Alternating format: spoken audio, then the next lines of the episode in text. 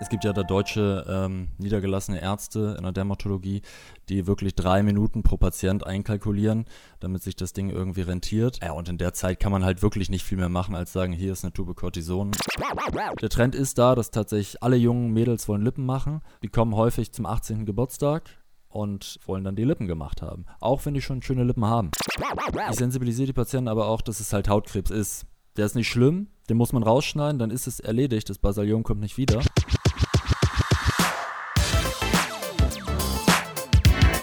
DocTales – Geschichten für die Praxis.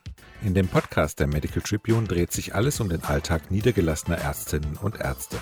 Dr. Sascha Gerken, Arzt und Medizinjournalist, und der angehende Allgemeinmediziner Sebastian Alsleben reden mit Kolleginnen und Kollegen über Spaß, Frust und aktuelle Herausforderungen in der Praxis.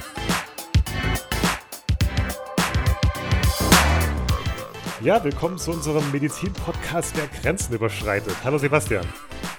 Hallo Sascha. Ich wollte es ohne Wortspiel probieren, aber ich, es geht einfach nicht. Es geht nicht. Äh, ja, mit, mit Grenzen meine ich heute nämlich Ländergrenzen. Bei uns ist Malte Schmelter. Er hat in Deutschland studiert, arbeitet jetzt aber als Dermatologe im schweizerischen Lenzburg. Hi Malte. Hi, vielen Dank für die Einladung. Ja, alles richtig gemacht, Sascha. Äh, Sascha sage ich jetzt schon. Alles richtig gemacht, Malte, ne? Dermatologe und dann in der Schweiz. Ich glaube, besser geht's nicht. Ähm, du hast ja auch in Bremen gearbeitet und äh, kennst du die Versorgung der Dermatologie quasi in Deutschland und in, Schwe äh, in Schweden? Was ist denn heute los mit mir in der Schweiz? ähm, wie ist denn das bei euch? Ist das mit äh, das Klischee wirklich auch so, wie es in Deutschland ist, zum Beispiel Cortisonsalben verschreiben oder sowas? Ist das in der Allgemeinversorgung genauso wie in Deutschland oder würdest du sagen, das unterscheidet sich schon? Das ist beim Dermatologen ja in 80 Prozent der Fälle schon die Antwort. aber da muss man auch unterscheiden. Es gibt ja vier Klassen Cortison. Ähm, nee, aber tatsächlich, Cortison ist gang und gäbe, egal.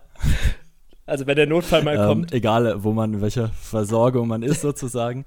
ne, ähm, die Allgemeinmedizin oder allgemeine Versorgung ist am Ende genau gleich wie in Deutschland.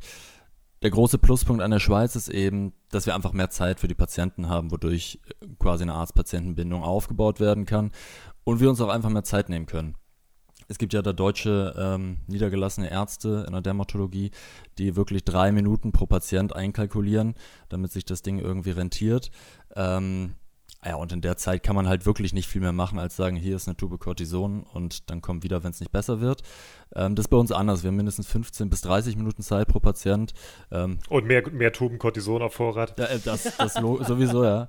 Alle, ähm, alle vier Klassen direkt. alle, alle direkt. ähm, nee, aber das ist tatsächlich deutlich angenehmer, muss man sagen.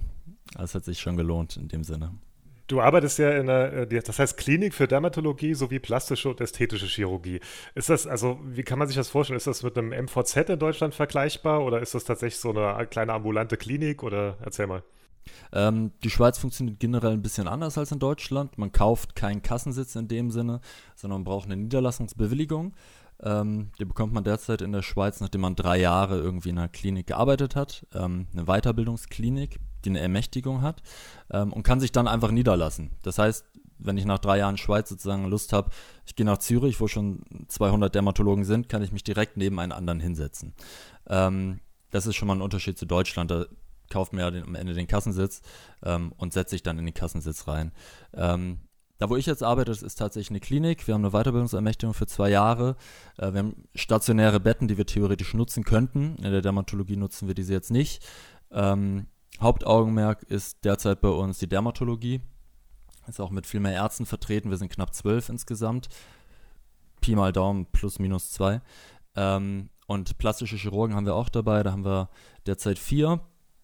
Ähm, und für die sind primär die Betten auch reserviert. Das ist dann mehr eine Art Hotelzimmerbett, muss man ehrlicherweise sagen. Ist recht schick alles. Schweiz ist Schweiz halt. Ich glaube, alles ist schöner in der Schweiz, habe ich das Gefühl. Alles. Du hast ja erzählt, dass du quasi jeder kann sich neben den anderen Dermatologen setzen. Jetzt hast du schon gesagt, in Zürich ist es äh, schon, kumulieren sich schon die, die Dermatologen, aber geht es trotzdem noch, also geht man sagt ja so schön, geht sich das aus? Also verteilt sich das trotzdem oder? Mhm, ähm, in Zürich weiß ich es, um ehrlich zu sein, gar nicht. Ob sich das ausgeht, vermutlich schon, ähm, weil der Bedarf auch einfach hoch ist. Ähm, die Schweiz bildet sehr wenig Dermatologen aus. Und generell bildet die Schweiz ja sehr wenig Ärzte aus. Das ist auch der einzige Grund, warum so viele Ausländer hier in der Schweiz sind. Ähm, mit Ausländern sind dann häufig die Deutschen oder Italiener gemeint oder auch Franzosen, ähm, die herkommen. Ähm, von daher ist der Bedarf ist noch nicht komplett gedeckt. Wie in Deutschland auch gehen in den nächsten Jahren die ganzen Babyboomer in Rente und es werden dann viele äh, Versorgungslücken entstehen. Also es geht sich aus auf dem Land auf jeden Fall. In den Städten könnte es vermutlich etwas enger werden, aber geht sich derzeit auch noch aus. Ich habe jetzt von keinem gehört, dass er nichts zu tun hat. Wir haben ja vorher telefoniert einmal äh, dazu und da hast du ja auch gesagt, dass du, äh, dass, dass du total zufrieden bist in der Schweiz. Und ähm, ist es auf alle Berufe so? Weil zum Beispiel ich war jetzt beim Hausärztetag und weil ich da auch vertreten bin und mich so ein bisschen engagiere und es gab so ein politisches Frühstück und es war einfach grauenhaft, wenn ich das mal sagen darf. Es war irgendwie ein Pharmazeut da, eine MFA-Vertretung, ein Pflegevertreter und die Hausärzte irgendwie mit dem Bundesvorsitzenden. Und es ging die ganze Zeit darum, was ja auch so ist, einfach, dass zu wenig Geld da ist, zu wenig Zeit da ist, zu wenig Personal da ist und irgendwie jeder unzufrieden ist. Das ist anders in der Schweiz, oder? Ja, ich, ich habe jetzt natürlich einen sehr selektiven Einblick in der Schweiz, muss ich sagen. Ähm, generell, die Schweiz ist sehr, sehr, sehr, sehr schön, wenn du Geld hast, wenn du viel Geld verdienst. Ähm, Im Medizinbereich wird glücklicherweise relativ viel Geld gezahlt, wodurch die Schweiz schön wird. Ähm, wenn man jetzt, keine Ahnung, Kfz-Mechaniker ist, kann es, kann es anders aussehen. Ich habe, wie gesagt, diesen selektiven Einblick in die Medizin. Da haben wir nicht das, was du gerade geschildert hast, nicht die Probleme. Wir haben auch ein bisschen Probleme, ähm, Nachwuchs MPAs heißt es hier, MFAs in Deutschland zu finden, also Praxisangestellte. Ähm, die findet man nicht wie Sand am Meer. Es gibt auch zu, ähm, zunehmend mit diesen Niederlassungsbewilligungsengpässen einen Engpass in der ärztlichen ähm, Versorgung, weil man muss eben drei Jahre an einer Klinik gearbeitet haben bevor man sich niederlassen darf. Und wie ist das mit der Kommunikation mit Hausarztpraxen? Also kriegt ihr auch dann von Hausärztinnen, Hausärzten Überweisungen? Ist das wie in Deutschland oder wie läuft das? Ja, genau. Es, ähm, gibt verschiedene Modelle hier. Es gibt ähm, das Krank Krankenkassenmodell, dass du dich dir selbstständig den Arzt auswählen kannst. Das ist in Deutschland fast gleichzusetzen mit der privaten Versicherung in dem Sinne. Ähm, da kannst du einfach zum Dermatologen gehen und sagen, ich habe hier was. Ähm, der Großteil der Bevölkerung ist aber über entweder Telemedizin versichert oder Hausarztmodell. Die brauchen dann immer eine Zuweisung. Die kommen dann per Brief. Dann stellen die eine spezifische Fragestellung weiß nicht, Stauungsdermatitis am Bein, habe seit ähm, fünf Wochen Klasse 2 Steroid drauf gemacht. Ich brauche jetzt die Erfahrung von dir, dass du Klasse 3 drauf machen kannst. Sowas. Ähm, genau. Und dann. natürlich. Ja, natürlich. ähm, er wollte ich wieder die, die Cortison-Sache aufgreifen. das heißt, ihr deckt aber alles ab äh, in der Klinik. Also, weil man hat ja schon so ein bisschen das Gefühl, wenn man das sieht, du sagst ja auch, das ist eher wie ein Hotelbett und alles so schon auf auch so, ähm, wenn du sagst, du hast pl ja plastische Chirurgen mit drin, alles ja in Richtung Schwerpunkt Beauty, auch die Artikel zum Beispiel von deinem Chef, wenn man die so liest, äh, jetzt also völlig wertfrei, was ja total auch cool ist, aber ihr bedeckt trotzdem auch die Basisversorgung ab. Mhm. Das ist interessant. Das hängt natürlich damit zusammen, dass man Medizin nicht werben darf, mit Ästhetik aber schon. Deswegen gibt es kaum Medizinartikel. Der Großteil der Arbeit ist aber ähm, zu 80 Prozent der Dermatologie zumindest klassische Dermatologie. Wir machen super viele Hauterkrankungen. Ähm, ich jetzt mache fast nur oder aus äh, zum großen Teil Tumorchirurgie. Also wir machen sehr, sehr viel Grundversorgung da in der Tumorchirurgie, machen alles bis zu den großen Lappenplastiken. Ähm, und Ästhetik machen wir auch, ja, aber eben nicht nur. Ja, wo wir gerade bei, bei Tumoren waren, also großer Überschneidungspunkt zwischen euch beiden ist ja tatsächlich Hautkrebs-Screening. Ähm, in Deutschland gibt es ja ab 35 und das zahlt ja die Kasse, ähm, ist aber durchaus kontrovers diskutiert, weil äh, die Daten, ob dann wirklich dadurch die Melanom-Mortalität sinkt, äh, es geht ja manchmal in beide Richtungen von den Studien her. Wie ist das in der Schweiz? Also gibt es da Hautkrebs-Screening oder ähm, ja, wie siehst du das? Ja, wir machen das ähm, viel, wird, wird auch gut angenommen. Ähm, wir machen es tatsächlich je nach Patient, wenn er jetzt, ähm, je nach Fachgesellschaft, die man da liest und welche Empfehlung man da liest, wird ja alle zwei Jahre dann irgendwann empfohlen. In Deutschland wird es nicht so häufig empfohlen. Ähm, bis zu jährlich, ähm, ab 60 auf jeden Fall jährlich, macht schon Sinn. Ähm, vor allem für diese aktinischen Keratosen, die Hautkrebsvorstufen. Ähm, Im jungen Alter muss man es diskutieren, da gebe ich dir recht. Ähm, aber wenn die Kasse es übernimmt, why not? Je früher man was erkennt, desto besser. Also wir machen es tatsächlich sehr, sehr viel. Ist mit die Hauptaufgabe, ja.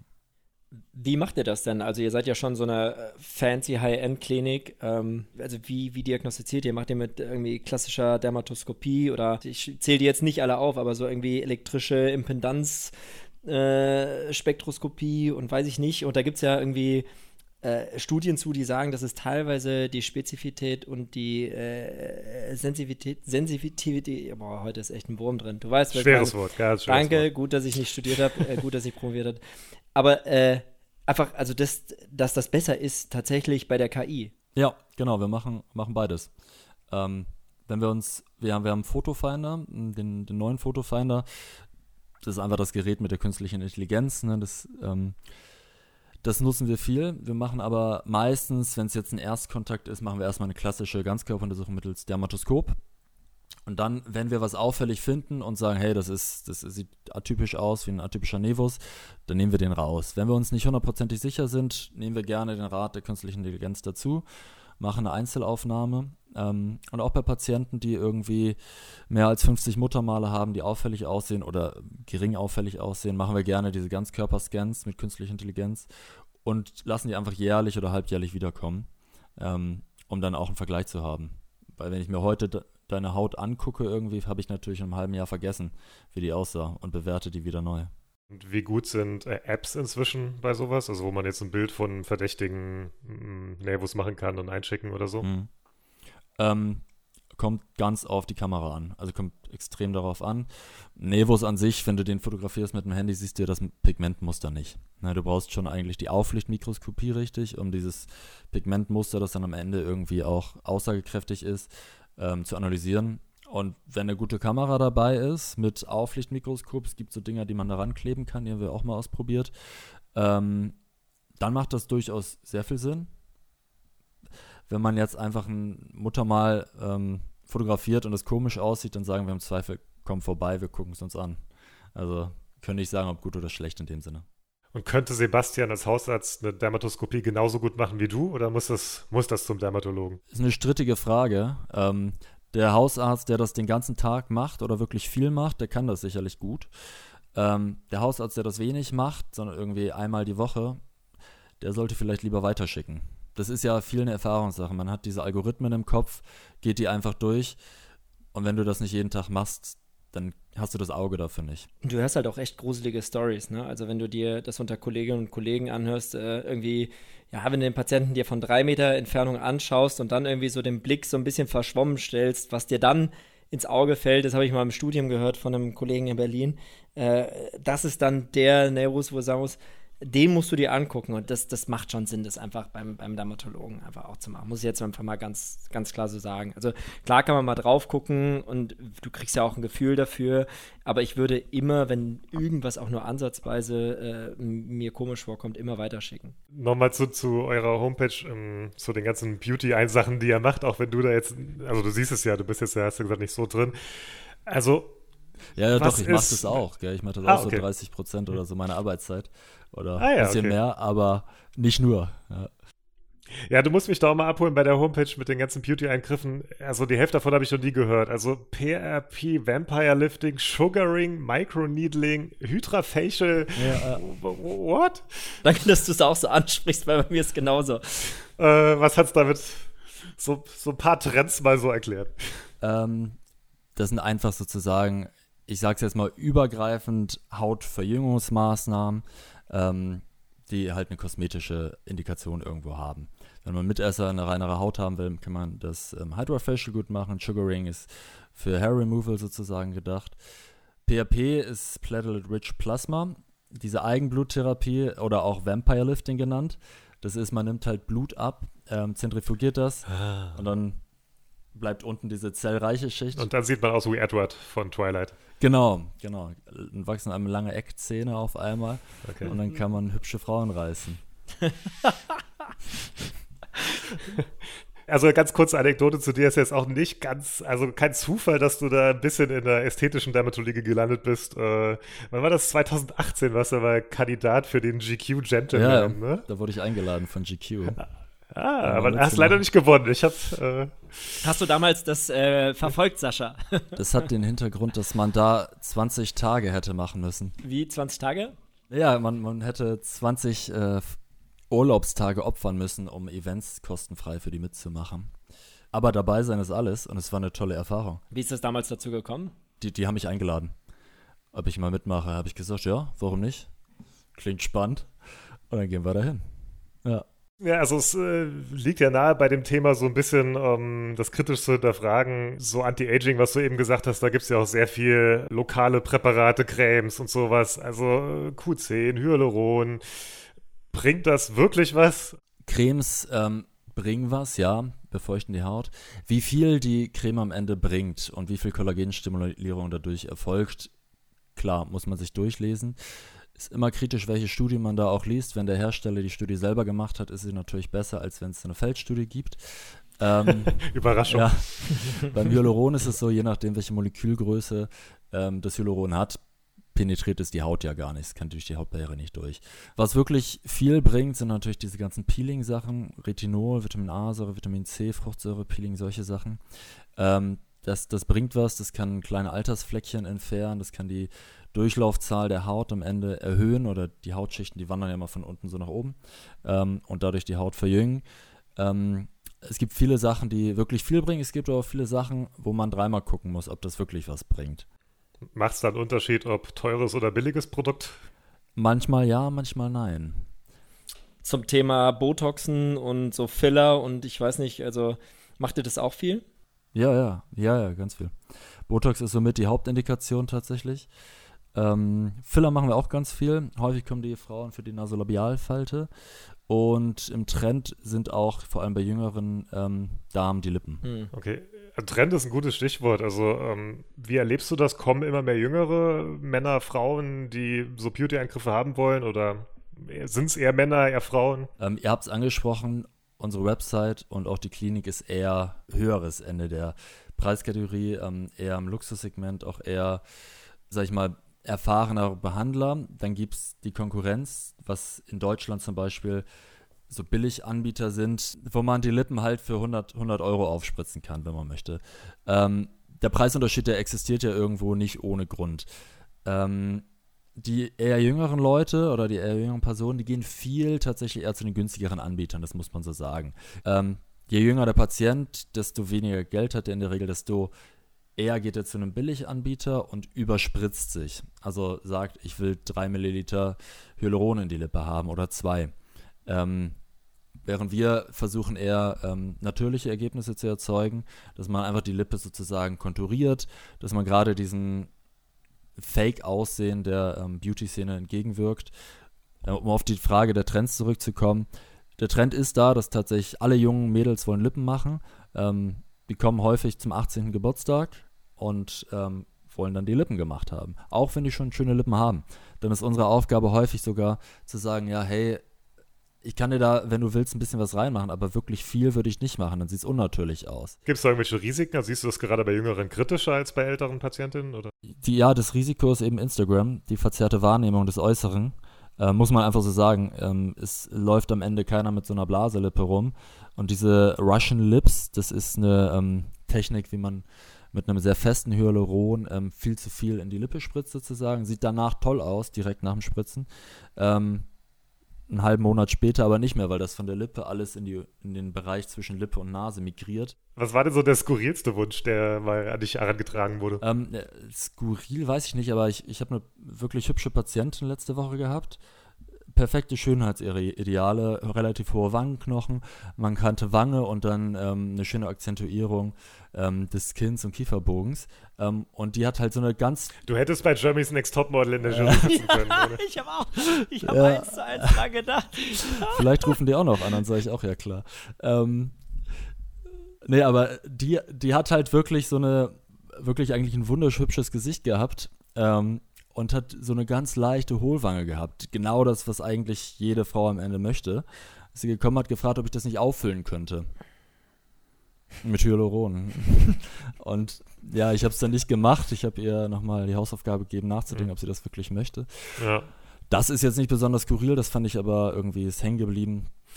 Das ist sowieso irgendwie so ein Paradoxon, ne? dass einfach äh, überdurchschnittlich gut aussehende Menschen äh, den Drang danach haben, einfach noch perfekter auszusehen, oder? Wahrscheinlich auch häufig so der, der, der, dieser Zwiespalt zwischen quasi ist dein Job und wenn das jemand möchte, muss man das akzeptieren und auch so diese Ethik als Arzt irgendwie zu sagen, boah, nee. Mhm.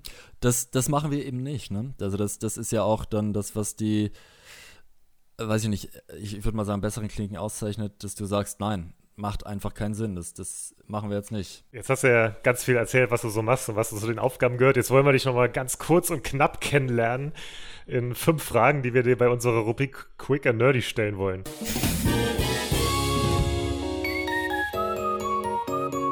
Also ich stelle dir jetzt fünf kurze Fragen und du entscheidest dich spontan für die Antwortmöglichkeit, mit der du dich am ehesten identifizieren kannst, okay? Mhm. Lieber in der Praxis landen oder in der Klinik bleiben? Praxis. Sonne oder Schatten? Sonne. Täglich duschen, ja oder nein? Ähm, nein. Allergologie gehört zu Derma oder zu HNO? Ein ewiger Streit. Ähm, ich gebe es gerne an die HNO ab, aber viele Dermatologen mögen das auch sehr gerne. Selbst modeln oder Models verschönern? Models verschönern heutzutage. Okay, vielen Dank. Ja, aber witzig, dass du bei der Frage mit Allergologie so weit ausgeholt hast. Die habe ich dir auch aus dem Grund gestellt, weil wir äh, letztes Jahr mit einem HNO-Arzt geredet haben und der hat auch diese, und der hat auch diese Frage bekommen und der war ja direkt bei HNO. Aber nett von dir, dass du es auch an die HNO abgibst. Ja, am Ende soll es der machen, der Spaß dran hat und Freude dran hat und es gut macht. Ne?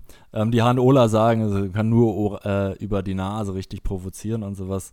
Ja, ich halte mich da raus. Allergo ist nicht meins. Also ich würde das auch so einordnen. Also ich schicke lieber zu einem HNO als zu einem Dermatologen. Hm, warum? Also genau aus dem Grund, weil ich glaube einfach, dass viele HNOler da viel mehr arbeiten und einfach, wie du schon meintest, auch mit, der, mit dem Hautkrebs-Screening, dass einfach viel höhere Fallzahlen da sind. Okay, ja, ist ja, ist ja spannend, ja. Ich finde viele, also viele Sachen, die du jetzt beantwortet hast in diesen Fragen, da ich äh, so also was mir so immer als Hausarzt oder grundsätzlich, ich meine, wir sind ja beide auf Instagram aktiv, du natürlich noch viel, viel größer als ähm, GQ-Model, aber, äh, aber äh, tatsächlich bist du da ja auch immer im Fokus ähm, und es sind ja auch viele Patienten, die sich, das, die sich da was abschauen. Und gerade so Thema Sonne, ich meine, ich liebe halt auch einfach die Sonne und du sagst auch lieber Sonne als Schatten.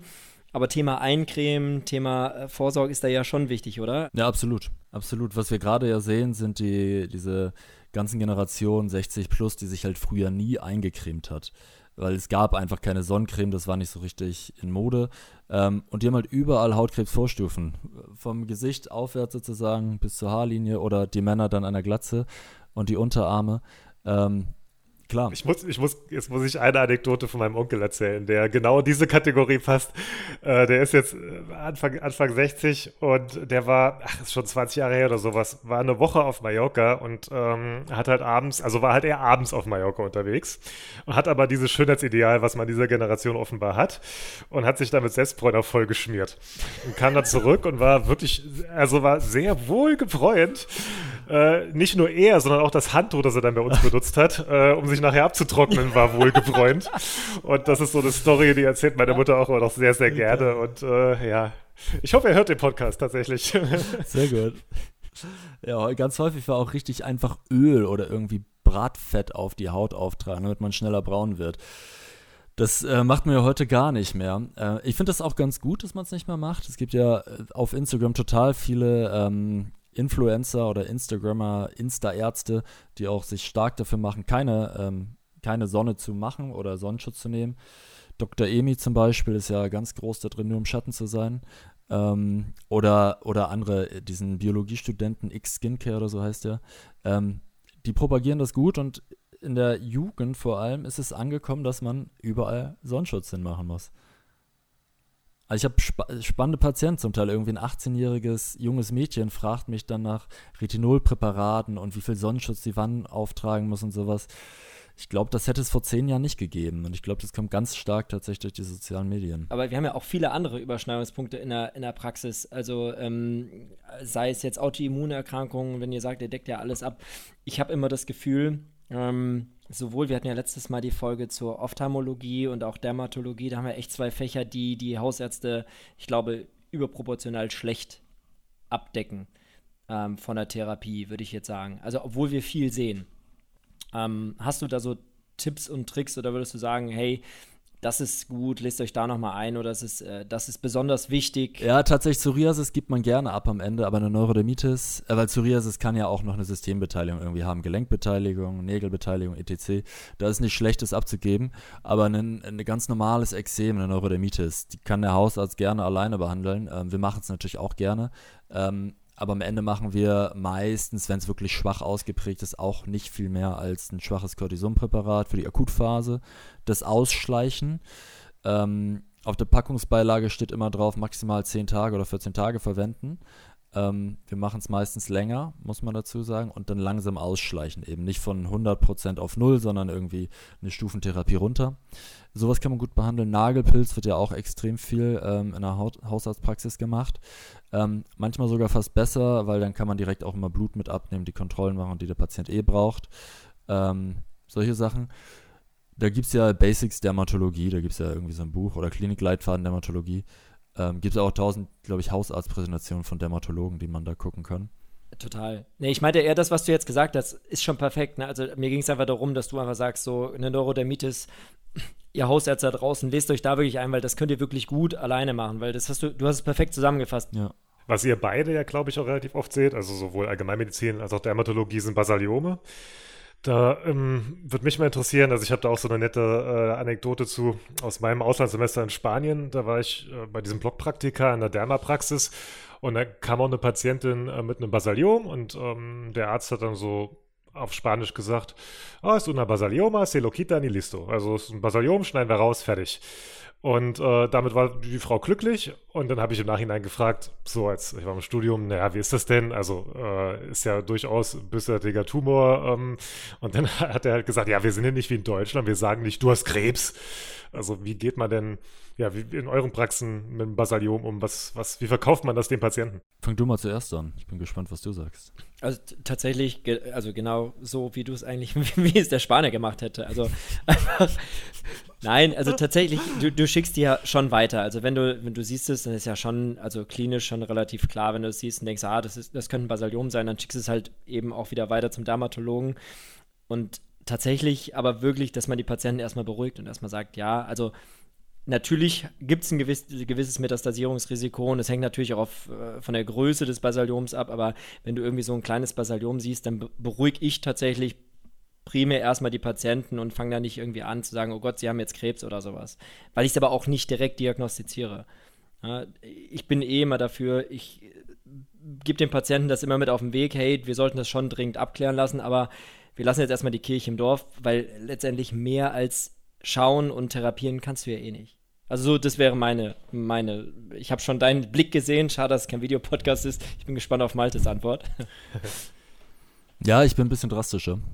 Ähm, nicht viel drastischer. Ich sage auch, es ist überhaupt nicht schlimm und so weiter. Darfst du jetzt ruhig sagen. fertig. nee, das ist, das ist tatsächlich so. Das mache ich. Ähm, ich sensibilisiere die Patienten aber auch, dass es halt Hautkrebs ist. Der ist nicht schlimm, den muss man rausschneiden, dann ist es erledigt, das Basaliom kommt nicht wieder. Statistisch ist das Risiko aber da, dass er halt woanders Krebs kriegt, weil er einfach in der Sonne war. Ähm, und vor allem, wenn die Patienten jung sind, muss man das schon sensibilisieren. Ähm, es gibt immer wieder Patienten, die halt den ha Hautkrebs einfach verharmlosen. Ich habe jetzt letzte Woche einen gehabt, der irgendwie im Augeninnenwinkel ein Basalzellkarzinom hat an der Nase und an der Brust. Das an der Brust durfte ich wegnehmen, den Rest nicht, weil er halt eine Aufführung irgendwie hatte und hat das in den Herbst geschoben. Und dann muss man den Leuten halt schon sagen, das ist schon Krebs, der wird wachsen. Am Augeninnenwinkel ist das nicht so spaßig. Das kommt dann nächste Woche. Aber äh, die müssen schon wissen, meiner Meinung nach, dass Hautkrebs ist, weil danach geht ja auch eine Nachsorge mit einher. Ja, der muss im halben Jahr wieder zum Hautarzt gehen und dann jährlich in die Nachkontrolle aufgrund des erhöhten Risikos an anderen Stellen was zu kriegen. Ich glaube halt, das Problem, also was ich so in der Hausarztpraxis dann einfach habe, ist, viele Patienten verbinden, also das Metastasierungsrisiko ist ja trotzdem geringer als bei anderen Erkrankungen. Und auch Fast die, nicht da, ja. Und genau, und auch wenn du es vergleichst jetzt mit zum Beispiel, weiß ich nicht, einem äh, metastasierten Kolonkarzinom oder sowas, was vielleicht irgendwie, vielleicht nur eine Lebermetastase hat oder sowas. Und das vergleichen die Patienten halt damit, wenn du denen sagst, ja, sie haben irgendwie Krebs, oh Gott, oh Gott, das muss jetzt alles gemacht werden. Aber ich stimme dir total zu. Man darf ja, es trotzdem nicht verharmlosen. Ne? Also ist auch wahrscheinlich richtig, dass du es so machst, weil ähm, er wird dann durch uns am Ende behandelt und nachgesorgt. Ja. Also klar, ich sage dem nicht, sie sterben daran. Ich sage, sie werden niemals daran sterben. Das sage ich auch immer. Aber wir müssen es ernst nehmen.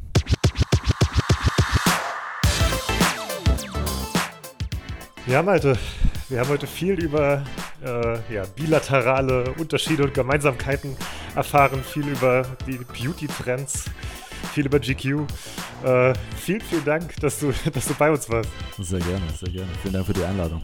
Ich habe uns jetzt mal die STIs gespart, ne? Die, die lassen wir mal außen vor. Gehört auch dazu, ja, Dermatologie und Venerologie.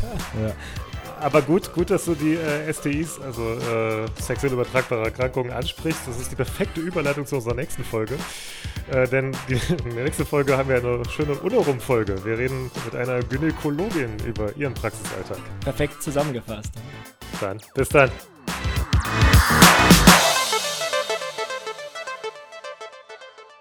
Dieser Podcast dient ausschließlich der neutralen Information und richtet sich primär an Ärztinnen und Ärzte sowie Medizinstudierende. Der gesprochene Inhalt ist frei von jeglichen Interessenskonflikten. DocTales, ein Produkt der Matrix Group. We care for Media Solutions.